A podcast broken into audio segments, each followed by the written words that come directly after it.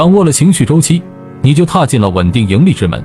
大家好，今天我们来讲讲第八节，衰退期的最直观表现就是连板天梯逐渐开始断层，资金开始下跌。退潮期经常会有极端的行情，就是高位的连续跌停。衰退期中，高板的坚决不能上。衰退初期，热点依然活跃，但是持续性非常差，从三四天到一两天，极端的日内新热点都难以为继。这个时候我们就要非常注意，如果开盘就在跌停附近的，或者直接跌停的，就直接出，越早越好，要非常谨慎。三板四板坚决不能去。衰退期的亏米效应是大于赚米效应的。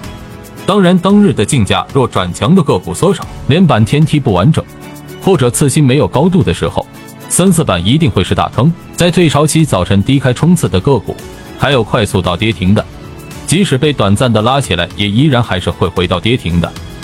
这样的千万不能抄底，或者千万不要格局。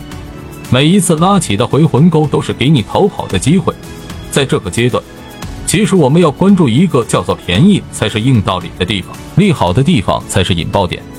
当近期热点表现的比较分散的时候，没有绝对的持续性板块，也没有空间龙带动赚米效应时，这样快速轮动的行情就是一定要管住手，控制好仓位，或者也可以做低位的手板套利也是可以的。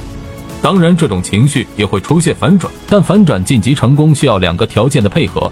一个是前期热门股不能出现连续闷跌停的效应，另一个是个股所在板块需要有持续的发酵效应来助攻。关注新物，每天分享游资干货。